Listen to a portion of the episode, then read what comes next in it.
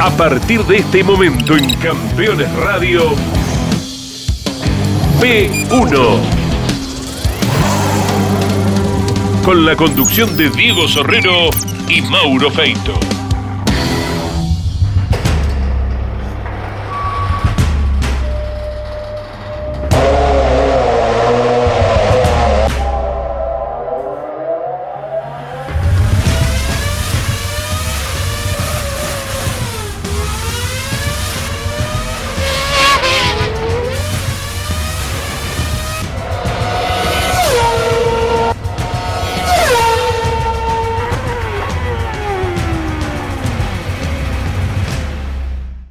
Bienvenidos amigos de P1. Eh, créanme que esta va a ser una saga realmente muy especial en la historia del ciclo, porque si algo pasó en estos casi cinco años que tiene P1 en el aire es eh, que surjan y surjan continuamente los pedidos para que hagamos la entrevista a Oscar Pincho Castellano. Realmente ha sido una de las historias más solicitadas eh, y creo que tiene razón de ser ese pedido. Nos vamos a meter en una historia increíble, mm, un tipo de campo que todavía sigue eh, sufriendo la seca o el trabajo con los animales, eh, un tipo meticuloso, realmente pincho, eh, un apasionado del tema, un porfiado, entre comillas, en el buen sentido técnicamente, un tipo que no descansó jamás hasta hacer andar un auto de carreras y que aplicó, y ahí nos vamos a meter en esta historia tan rica, algunas cosas de la mm, de la aviación, empieza su gran interés con algunos libros y empieza a desarrollar un alerón movible, sí, lo que hoy utilizan en la Fórmula 1, aunque sea de manera electrónica y automática o lo que sea. Eh, él lo hacía con unos cables en la famosa laucha. ¿Qué es la laucha? No? Lo lancé hace unos días en las redes sociales diciendo que toda la historia comenzó con la Laucha, ese auto que marcó un hito en la historia de las cafeteras en Lobería, eh, logrando más de 40 victorias en tan pocos años, casi tres campeonatos. Se va a terminar un campeonato de una manera muy abrupta, con un toque. Bueno, se separó casi la ciudad porque había la mitad que hinchaba por el pincho, la otra mitad no. Créame que va a salir una precuela luego de este capítulo eh, de la historia de por qué Lobería es llamada la capital de las cafeteras y el pincho castellano es gran parte de esa historia. Y después se va a cruzar Juan Manuel Fangio en el camino de Pincho y todo va a cambiar. ¿Con qué buzo?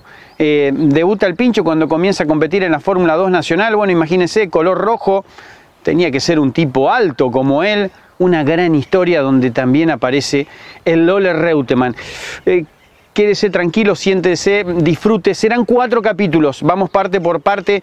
Eh, de a poquito nos vamos a ir metiendo en el turismo carretera, pero disfrute de esta primera parte, del inicio de la carrera de Oscar Pincho Castellano, ahora sí, en P1.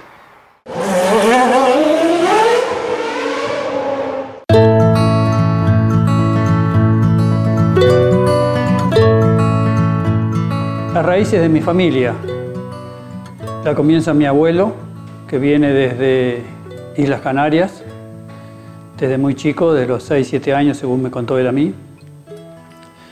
Vinieron disparando de, la miseria, de la pobreza. Así que se instalaron aquí, en este partido de Lobería, eh, y de ahí comenzó a trabajar en el campo siempre. Este, tuvo dos hijos, uno, obviamente mi padre, que siempre fuimos y estuvimos relacionados con el campo desde ese inicio de mi abuelo.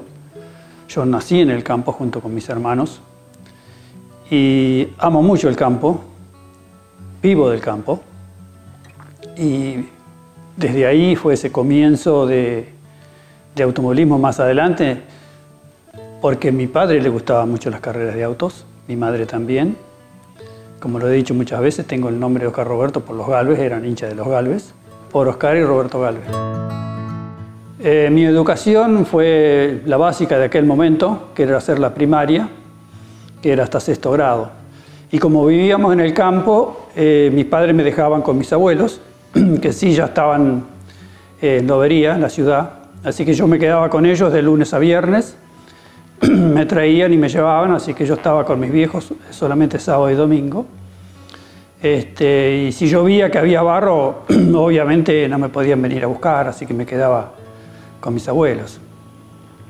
Este, y yo ya tenía la idea o las ganas de eh, hacer ingeniería, ingeniería mecánica, porque tenía una atracción por, por la mecánica tremenda. Este, y para hacer seguir la, la carrera tenía que irme eh, a estudiar a otro lado, a La Plata, a Miramar, había una posibilidad. Pero un poco había sufrido el hecho de estar muy separado de mis, de mis viejos y de mis hermanos, tanto tiempo, que no, no, no quería seguir estando solo. Así que nada, me, como era en aquellos momentos, no, no estudiás y, y vas a trabajar, así que me volví al campo a trabajar. Así que después, poco a poco, fue pasando el tiempo, me desarrollé en el campo, eh, hice mis juguetes en el campo, siempre estuve este, directamente ligado al campo. Y de a poquito fuimos entrando en lo que fue el automovilismo. El campo está a 15 kilómetros de Tamaquillú, que es una estación este, chiquita acá, que en su momento, cuando el ferrocarril estaba activo, era, era importante, había talleres de reparación ahí, de, de, todo lo que era la, la, máquina de vapor y todo lo demás de aquel tiempo. Y muy cerca ahí, también en Tamangueyú, estaba un taller eh, mecánico para máquinas agrícolas. Eh, era de Enrique Castro y Juan España, donde asiduamente íbamos con mi padre para hacer las reparaciones que necesitábamos para las herramientas de, de, del campo. Este, Así que ese era mi, gran escape. Ahí iba siempre yo toda vez que podía. Enrique Castro fue el que más lugar me dio para aprender, para, me enseñó a tornear, me enseñaba a soldar. Este, y el tiempo fue pasando y llegó un momento en que evidentemente empezó a gustarme el tema de, buscar la adrenalina, de buscar las cosas más avanzadas. Así que por ahí mediante un amigo empecé a, ver el tema de los, aviones, así que tuve el brevet de piloto antes que el de carnet de conducir. Y paralelo a eso empezamos a hacer una, cafeterita, una cafetera como que eh, era el automovilismo zonal en aquel momento, este, con Enrique Castro. Eh, recuerdo que mi viejo tenía un rastrojero 58 y con ese me iba yo eh, por las tardes, porque a la noche tenía que trabajar en el tractor. Este, así que me levantaba al mediodía, almorzaba, me agarraba el rastrojerito y me iba para el taller. Y ahí con Enrique íbamos haciendo en los ratos libres de él y, obviamente en los míos también, esta cafetera, que, que no era para mí, sino que era para el cuñado de, él, que sí estaban corriendo con una camionetita Dodge de cuatro cilindros. Este, entonces empezamos con, este trabajo, una cafetera que nos llevó como nueve o diez meses para hacerla, la íbamos haciendo, ya te digo, de a poco. Este, y ahí es un poco donde comienza mi contacto con los autos de carrera. Recuerdo cuando la estaba haciendo, porque fue todo un poco mi idea, ¿no? El hecho de, hacer un auto nuevo y, ir a la chacarita, buscar un chasis y un motor viejo y diferencial y así, ir organizando todo. Así que como arrancamos de, nada, no, había que hacer la, carrocería y nos estaba ayudando un, amigo para hacer, que era chapista, para hacerla la carrocería. Entonces yo quería diseñar la, la carrocería, la forma, ¿no? Y necesitaba un alambre, un fierrito grueso, algo como para darle la forma a todo, a todo el autito. Y justo estaba ahí un amigo este, que me estaba escuchando la necesidad que yo tenía y me dice, a ver, yo te voy a traer un, alambre que es grueso, dice que a lo mejor te anda para lo que vos querés. Bueno, yo tráelo a ver si, si nos sirve. Al rato vuelve, había traído un rollo grande así, este, lo miro, lo conocí enseguida. Era el alambre de la vía. Eh, le digo, este alambre es de la vía, ¿qué hiciste? Y se lo robé a los ingleses y en total no se van a dar cuenta que yo le saqué un poco de alambre. Y con ese le di la forma a la carrocería y después de ahí más lo repetimos en chapa y, ahí nació la cafetera.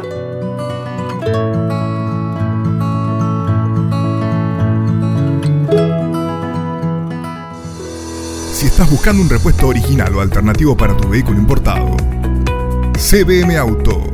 Años de experiencia. Miles de clientes satisfechos. Importador directo desde Estados Unidos y Europa. cbmauto.com Yo, Norberto Fontana, te lo recomiendo. Terrus, una nueva concepción de vida. Magnífico loteo sobre Ruta Nacional 14 en Concepción del Uruguay Entre Ríos. Financia y construye Río Uruguay Seguros. Para más información, www.terrus.com.ar. Los jueves a las 23 en Campeones Radio, Campeones Íntimo, con la conducción de Nara Yoli. Una charla mano a mano para descubrir al hombre detrás del piloto. Campeones Íntimo, por Campeones Radio. Todo el automovilismo en un solo lugar.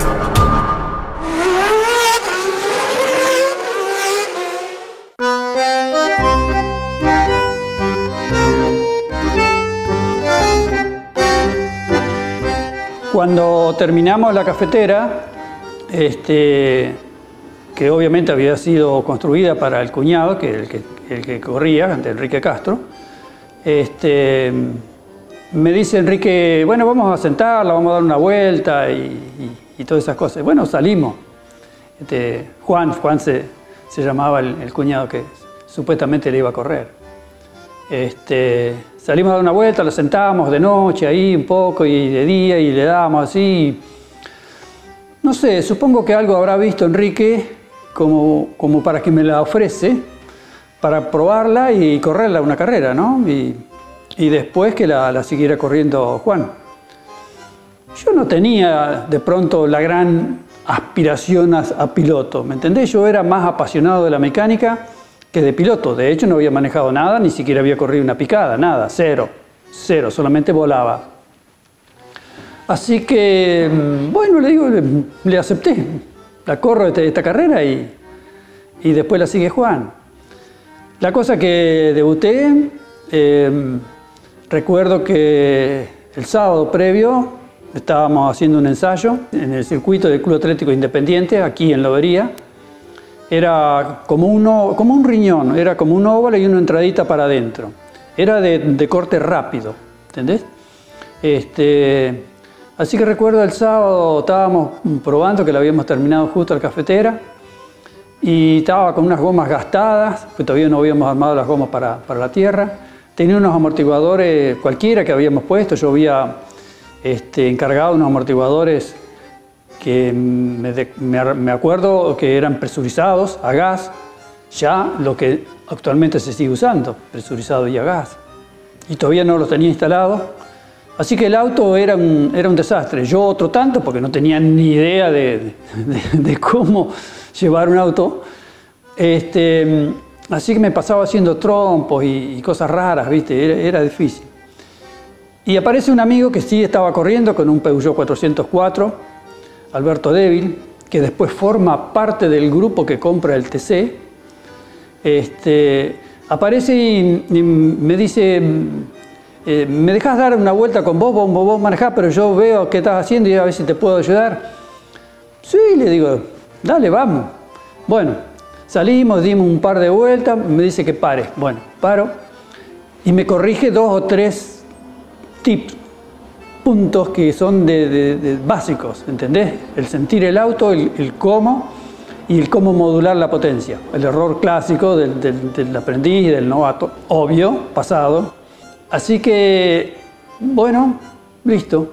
Mm, lo escuché, salí, ensayé un poco lo que me había dicho, empecé a entender la técnica, aparte de la técnica en ese momento teníamos que cruzarlo, el previo había que cruzarlo y después contravolantear y llevar ahí, con, apoyado con el motor, ¿no?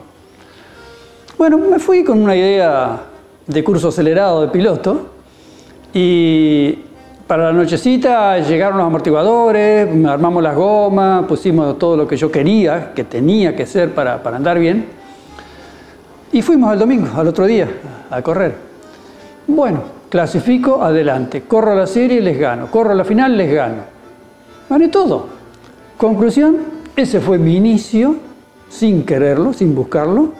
Y el pobre Juan, el cuñado de Enrique, nunca se subió a la cafetera, hasta el día que yo dejé.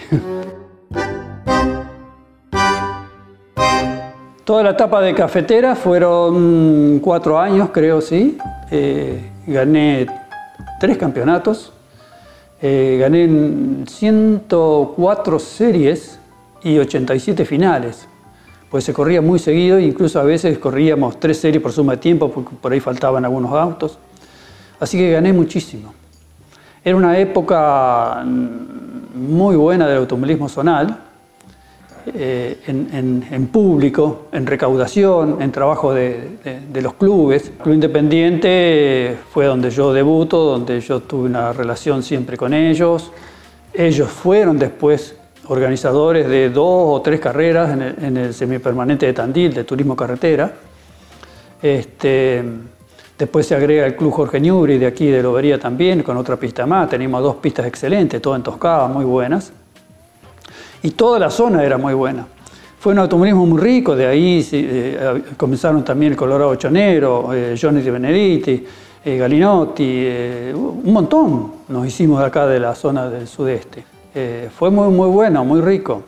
Y iba tanta gente que lo económico era buenísimo, nos pagaban en efectivo, con el mismo dinero que, recaudaban de las entradas, nos pagaban en efectivo el sobre después de que se terminaba la carrera, íbamos a una entrega de premios a los clubes así, nos pagaban en efectivo. Te diré, hice el Fórmula 2 con el dinero que ganaba con la cafetera. Vos fijate qué, poder adquisitivo que nos daba el premio. El, el alerón que le instaló a la cafetera eh, lo comandaba mi acompañante eh, desde, desde, adentro, le, instalé una palanquita ahí, lo equilibré eh, aerodinámicamente de forma que lo comandaba con unos cablecitos de, bicicleta, de freno de bicicleta, porque no, no hacía fuerza para el comando, pero sí le hacía muy buena, buen, buen efecto al auto. Entonces, para ir en las rectas iba totalmente en cero, lineal, como lo pone el Fórmula 1 hoy por hoy para tomar velocidad por derecho. Y cuando ya llegábamos a la frenada, mi, acompañante lo ponía pleno, 100%, el alerón se ponía todo pleno de frente, y después lo bajaba a medida que empezábamos a entrar a la curva.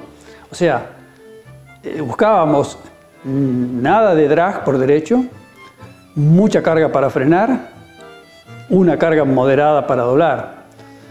Era como que la electrónica la tenía que hacer mi acompañante. Clave, totalmente clave. Después se copiaron un montón y, aparecieron cantidades de alerón. Se me ocurre por la formación que yo ya traía de, la aeronáutica, o yo ya había aprendido que era el aire, entonces se, me ocurrió de que había que instalárselo al auto también. Y cuando llegué con el alerón a un parque cerrado era toda una novedad, y este loco, ¿qué le puso?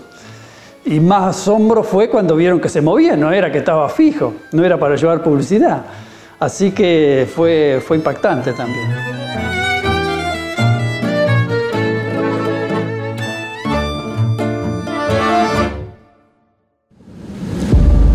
La producción no se puede detener. Las máquinas tampoco.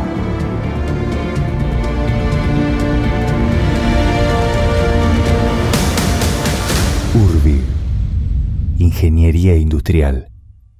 Con herramientas Lustov, potencia tus trabajos. En tu taller, en tu jardín o en tu casa. Lustov. Podrán imitarnos, jamás igualarnos. Campeones. La revista semanal de automovilismo. Toda la actividad nacional e internacional con la información más completa y las mejores fotografías. Campeones. Reservala en todos los kioscos del país. Cada viernes en Campeones Radio, Telemétrico F1. Un profundo análisis de la categoría más importante del mundo. Telemétrico F1. Tecnología, precisión y velocidad. Con la conducción de Adrián Puente. Todos los viernes en vivo a las 17 y podés volver a escucharlo a las 21 por Campeones Radio. Todo el automovilismo en un solo lugar.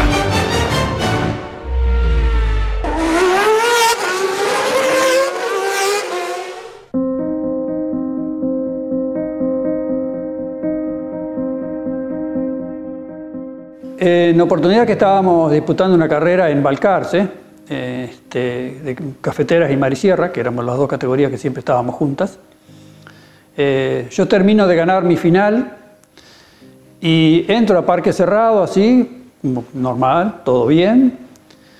Me bajo del auto y miro así que viene Fangio. Obvio, yo lo conocía por fotos, no más que eso medio me sorprende, ¿no? Fangio, ¿y qué hace acá? Bueno, claro, estábamos en Balcarce, se ve que el chueco había ido a ver las carreras de auto, ¿no? Así que viene, me saluda, este, empezamos a conversar, me, felicitan, ¿estás bien, pibe? Te vi correr toda la final, todo bien. Y en un momento me pregunta eh, qué pensaba hacer, cuál era mi futuro. Y le digo, no, no, no tengo idea, Juan, ahora estoy haciendo esto y no, no, no sé. Y me dice, ¿por qué no seguís avanzando, seguís aprendiendo? Este, y me agarraba tan de sorpresa por todos lados que no sé, Juan, no, sé cómo, qué. Este, de hecho, me gustaría, pero no, no sé. Y me dice, ¿por qué no te, si te animás, por qué no te haces un, auto de Fórmula 2, que es el auto de carrera por excelencia? Así seguís aprendiendo, seguís este, entendiendo de la mecánica y seguís avanzando con tu manejo. Mm, me prendió la idea, me gustó, ¿entendés? Me gustó. Así que me dice, yo te doy una carta, lo vas a ver ahora este Berta para que te tire algunas ideas, algo, y vos hacete el auto y, seguí. Bueno, perfecto. Vení la semana que viene a pasar por casa y te doy una carta. ¿Cómo? yo de acá en la cafetera y ahora tengo que ir a verlo a Berta y, Juan me, está mandando. Bueno, pero igual, obvio, vamos. Recuerdo que fuimos con un amigo a buscar la carta a la semana siguiente. Llego a la casa, nos atiende la hermana. Me dice, sí, Juan está, pero en Mar del Plata, así que eh, después más tarde viene. Así que bueno, salíamos, dábamos vueltas, paseábamos, volvíamos, pasábamos. Al rato tocábamos timbre y llegó Juan. No, todavía no ha llegado. Bueno, después pasamos. tres veces. Este, llegamos, justo llegaba Juan. Hola, ¿qué haces? ¿Cómo te va? Acá tengo tu carta para vos. Bueno, listo. Me dio la carta, muchas gracias, bárbara, ya fuimos. ¿Te imaginas? Llego a, lo de Oreste con una carta de Juan este, me atendió de mil maravillas, me dejó ver todos los trabajos que estaba haciendo él ahí, que en ese momento estaba haciendo mucho Fórmula 1, Fórmula 1 nacional me refiero. Así que me dejó sacar fotos, ver todo lo demás y, después me mandó un planito ahí de suspensión, así que yo me, me largué ahí al automovilismo nacional.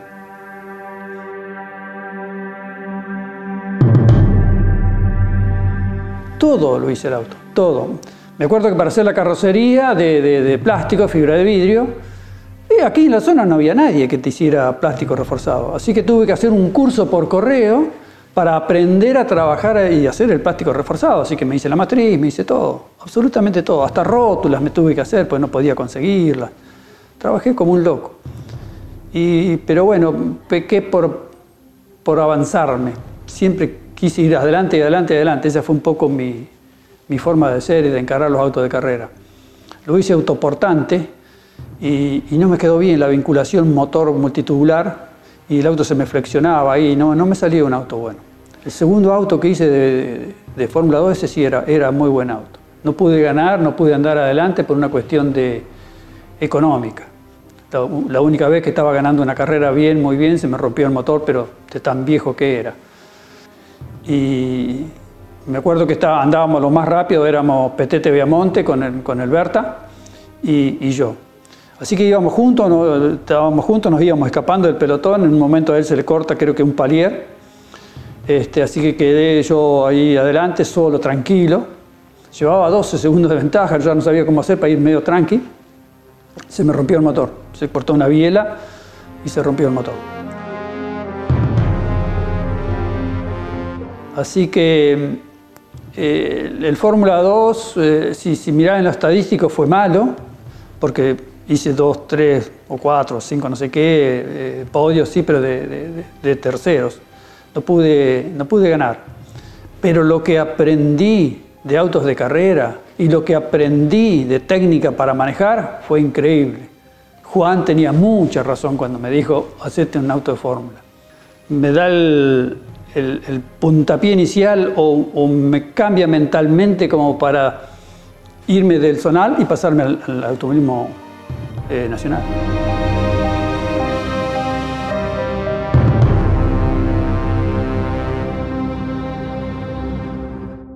Si visitas Miami, no extrañes lo que dejas por unos días. Visita Las Acacias, el gourmet argentino. Productos argentinos y regionales. Las Acacias, un punto de encuentro en Doral. Encontranos en la 82, 00 Northwest y la 14 Street.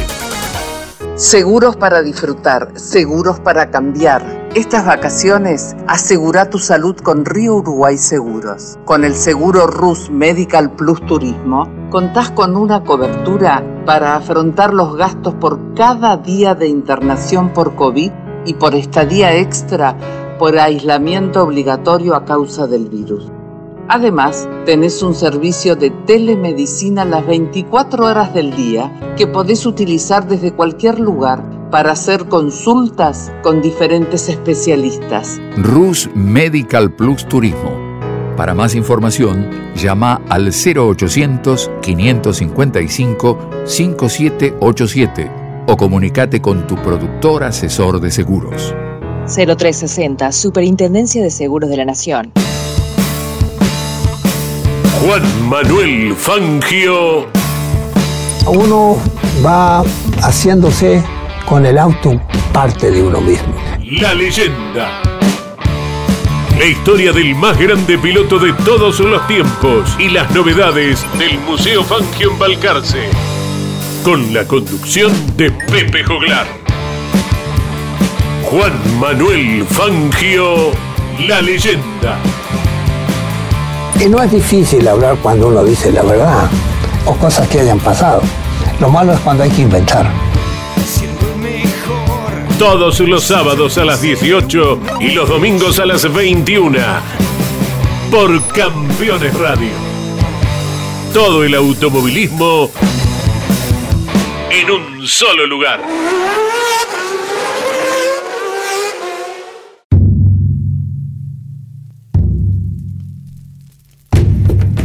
Estando en la Fórmula 2, promediando mi, mi- etapa, eh, en un momento yo tenía un buzo que había comprado acá en Buenos Aires y no era de buena calidad, era, un- era medio, medio malo, así que decido conseguirme un buzo bueno y estaba viniendo la Fórmula 1 a- acá a Buenos Aires.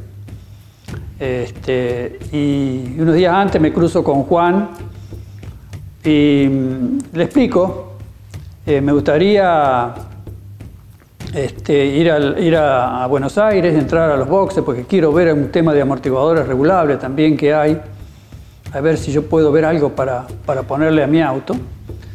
Este, me dice, sí, cómo no, yo te consigo una credencial, te la voy a hacer dejar ahí en el Automóvil Club, así que vos andás a buscarla allá y después te vas para el autódromo.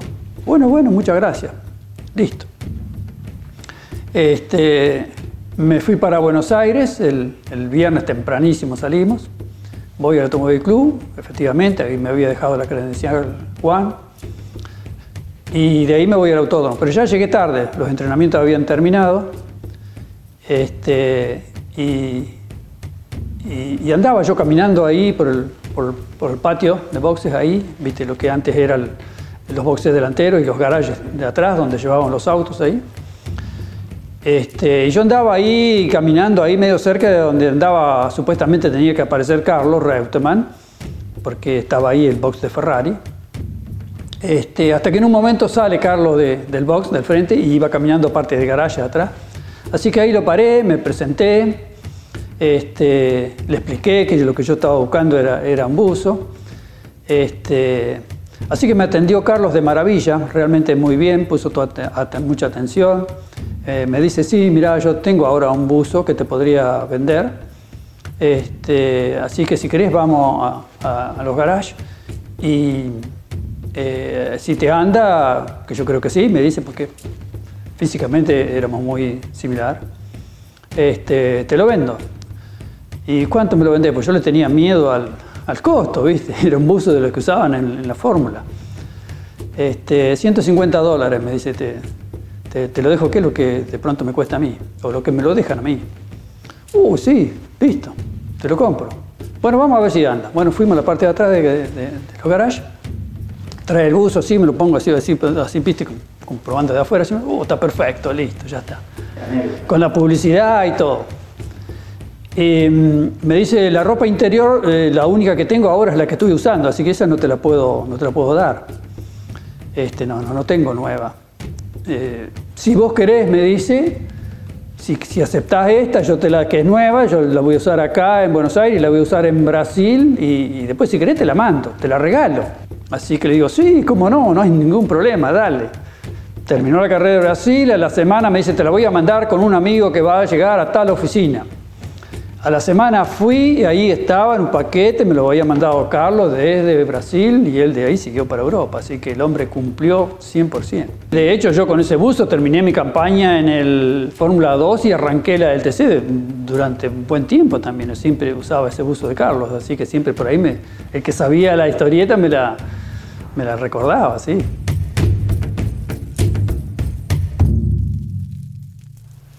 Después que termino el tema este con el bus y con Carlos, ya me estaba yendo, y aparece Juan con un grupo de, amigos de él, de los organizadores obviamente, saliendo así del túnel, y justo nos cruzamos ahí. Así que bueno, me saluda y dice, ¿cómo te fue? ¿Qué viste? ¿Qué, qué, pudiste ver que, te sirva? Este, Sí, pero resulta que recién llegué medio tarde, Juan, no pude ver los entrenamientos, no, no, no, no vi demasiado. Pero sí, yo ya estuve con Carlos, ya, ya le compré el bus, eso está, todo bien. Pero sí vi que hay una Ferrari que, que, están acá atrás, que la ha desarmado, que tiene, el, tiene la suspensión desarmada. Me gustaría ver más algunos detalles ahí y del amortiguador y eso. Bueno, vamos, me dice Juan, vamos y la vemos. Así que solo obviamente no podía entrar al, al, garaje donde estaba el, auto. Pero con Juan, fuimos con Juan, te podés imaginar, por poco no le hacían la veña a Juan. y así que entro ahí, ¿te acordás que los garajes largos, esos finitos, tenían una, como una mesadita así, angostita y larga? Y, y el auto estaba acá, al lado, y habían desarmado la suspensión trasera derecha, me acuerdo como ahora. Y estaba puesto el portamás y el resorte con el espiral a, un lado y el amortiguador solito estaba ahí. Y yo lo veo al amortiguador, fui, agarré el amortiguador así. Mire, Juan, esto es lo que yo estaba tratando de ver y, de entender el trabajo del amortiguador regulable. Obviamente que le vi la perillita que tenía acá abajo, así, y empecé a hacerle clic, clic, clic, clic, clic, a mover, ¿viste? ¿Entendés? En la regulación del amortiguador. Y miro así, el Tano, me quería matar con la mirada, no me puteaba porque no podía, porque estaba Juan al lado, ¿me entendés? Y yo empecé a caer de que me estaba mandando una macana.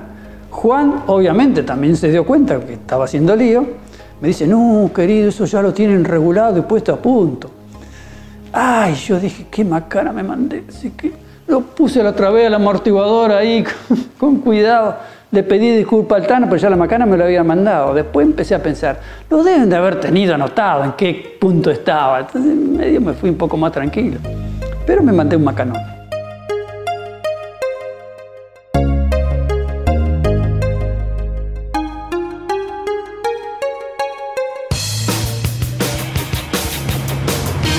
Había que hacer una pickup que tenga la fuerza de los que hacen. Nueva Renault Alaskan hecha para los que hacen. Los martes a las 21, las mejores imágenes de la actividad nacional e internacional están en Campeones News, el informativo más completo de los deportes mecánicos. Bienvenidos a un nuevo programa de Campeones News. Pasó de todo a nivel local e internacional y vamos a repasar todo aquí en News. Campeones News por el Garage TV, con la conducción de Claudio Leñani y Nara Joli. Todos los lunes a las 14 llega a Campeones Radio Concepto TCR. El programa exclusivo del campeonato de autos de turismo más grande del planeta, con la conducción de Santiago Di Pardo. Concepto TCR. Los lunes a las 14 por Campeones Radio. Todo el automovilismo en un solo lugar.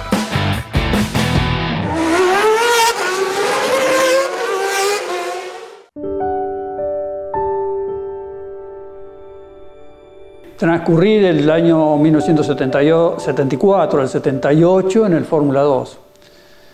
Tuve que dejarla a la categoría porque económicamente no la podíamos sostener, lo hacíamos entre mi viejo y yo, y se empezó a poner cada vez más caro, entonces dije, un día no, no, no seguimos más, no puedo, esto no lo sostenemos, nos va a llevar a la ruina. Así que nada, paré. Para mí el automovilismo ahí había terminado, ya no había más nada todo, todo el dinero que yo podía lograr del campo me lo gastaba todo en el auto de carrera y yo ya tenía mi señora y, dos de mis hijos, así que me gasté todo, todo, todo. Nada, no quería ni comprar comida porque ya me resultaba caro, ¿me entendés? Comíamos en la casa del viejo. Entonces dije, no, un momento dije, no, no, esto ya no puede ser. Este, estoy descuidando a mi familia. Así que paré todo, se terminó todo el automovilismo. Y ahí estuve inactivo hasta el año 81, que es donde se forma una peña, un grupo, que la inicia eh, este, Alberto Débil, el que me había dado la, clase rápida de, manejo deportivo, este, con otro amigo también. Y se forma una, peña ahí de, seis personas, compran un auto, un TC, que era de los hermanos Vitales de acá de Necochea entonces, bueno, me lo dan para preparar, para correr, este, desarrollar, pero yo le dije, bueno, pero yo mm, dinero no pongo, porque ya, la experiencia que tengo es muy mala. No, no, nosotros te administramos todo, vos dedicate a, prepararlo y a correrlo. Así que bueno, encaramos con mi viejo y encaramos la preparación, como siempre, ¿no? Este, sin, sin depender.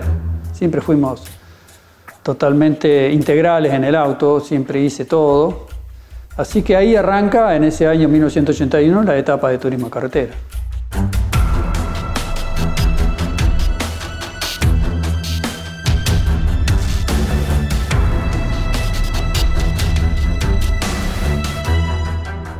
Cuando trajimos el auto de Necochea, eh, estaba pintado de un color gris oscuro que no, no, no, me caía simpático, no lo veía como, como, un, como que tenga el auto presencia, ¿me entendés?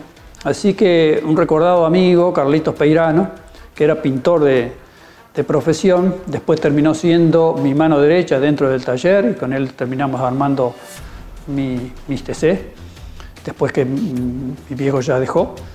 Em, me dice, si vos querés un auto que tenga presencia, eh, tiene que ser naranja.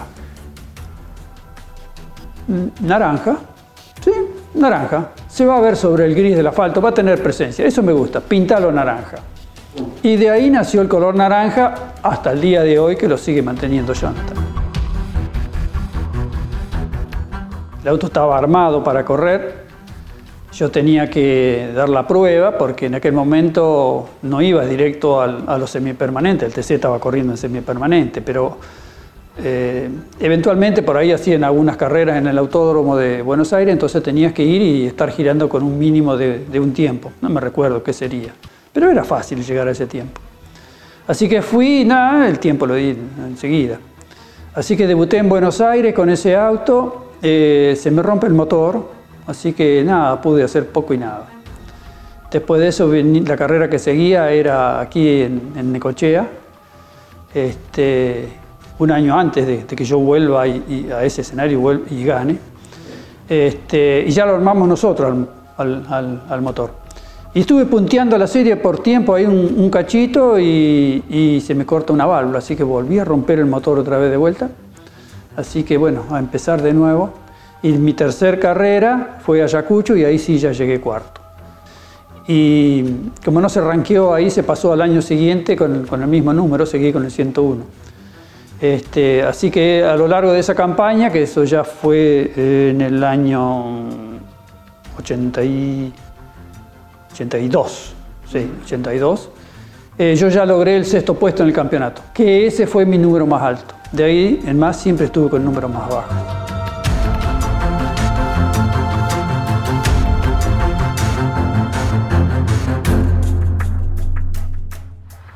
Y se terminó este primer capítulo de Oscar Castellano. Em, quedan tantas cosas por decir, por contar, eh, ni hablar de la amabilidad con la cual Pincho le dedicó un día completo a la producción de, P1 para hacer este programa, la entrega que tuvo para, eh, junto con su familia, mandarnos un montón de fotografías, bueno, agradecidos a un montón de gente, a esa página de Facebook que está de la eh, lobería de la capital de las cafeteras, que ahí hay un montón de material, bueno, al doctor, al cirujano, amigo de Pincho, Horacio, que tiene ahí eh, un lugar en, Lobería que está haciendo como una especie de museíto para esa mm, gran carrera de, Pincho eh, en, las cafeteras.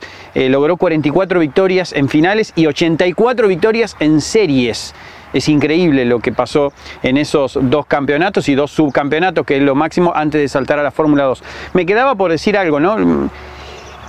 Los distintos eh, a veces marcan estas diferencias, ¿no? Hace algunos meses contábamos la historia de Yoyo Maldonado y Yoyo decía eh, que estaba de vacaciones con, la familia y se le ocurrió algo de por qué no le funcionaba el Fórmula 2 Sur, se volvió con toda la familia de Córdoba eh, y a, trabajar en el auto a 9 de julio y después ganó tantas carreras en el inicio de ese año, pero porque son distintos y Pincho realmente fue un distinto.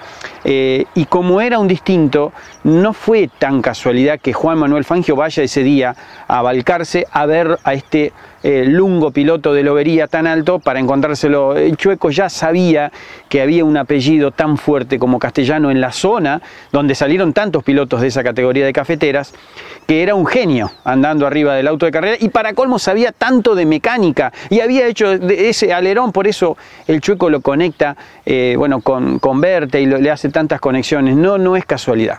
Las cosas no suceden por casualidad, suceden cuando un tipo eh, labura tanto. Y después, bueno, aparecen la naranja eh, mecánica poco a poco, ese Dodge, nos metimos de a poquito ya en el turismo carretera, en este capítulo, con ese auto gris que no le gustaba.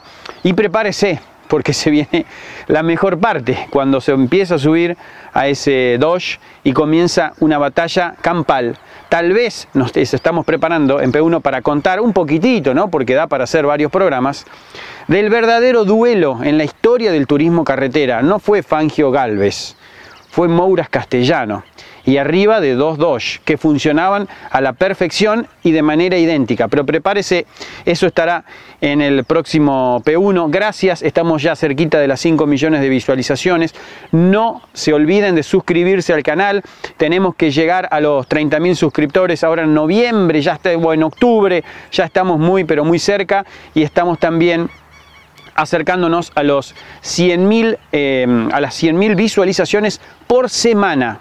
Estamos sorprendidos junto con Diego Sorrero y sé que hay muchos pedidos para que hagamos más material por semana, en eso estamos. Somos muy chiquititos, tratamos de hacer programas de excelencia y a veces cuesta, pero estamos en eso, en tratar de agregar más material por semana porque nos, sorprende día a día cómo crece P1. ¿Le gustó este programa de Pincho? no sé. imagina lo que viene en el capítulo 2, en el 3 y en el 4. Nos vemos eh, la semana que viene con más Pincho Castellano en P1. Hasta aquí en Campeones Radio P1. Con la conducción de Diego Sorrero y Mauro Feito. Campeones Radio. Una radio 100% automovilismo.